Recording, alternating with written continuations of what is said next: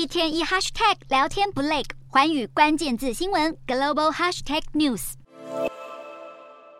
突然发生的余震让民众尖叫声四起，而正在连线的记者也赶忙抱起女童，关心她的状况。土耳其六日的大地震震撼了全世界，不过这并不是土耳其死伤最严重的地震。二零一一年，靠近伊朗边界发生的两场地震，让九百多条生命逝去。再往前回顾，跟九二一大地震同一年的一九九九年，发生了规模七点四强震，造成一万七千人死亡。一九七六年，东部的万安省则是发生了规模七点三的强震，夺走了四五千人的性命。更严重的是，一九三九年时，东北部爱新疆发生了史上规模最大的八点二强震，造成三万多人死亡。至于为何土耳其这么长地震，不外乎就是位于板块交界带。土耳其位于安纳托利亚板块上，而这块板块刚好位于欧亚大陆板块、阿拉伯板块以及非洲板块之间，成了夹心饼。研究显示，安纳托利亚板块受到阿拉伯板块挤压，但又受到北方欧亚大陆板块的阻碍，而呈现逆时针移动的状态。目前，非洲板块则是逐渐沉入安纳托利亚板块下。不过，地震时常发生是一回事，土耳其死伤惨重，建筑耐震不够也有影响。有专家指出，照理说这几十年来建筑的耐震程度有显著进步，但是土耳其的建筑法规松散，有许多房屋的耐震其实是不及格的，才造成了这次的悲剧。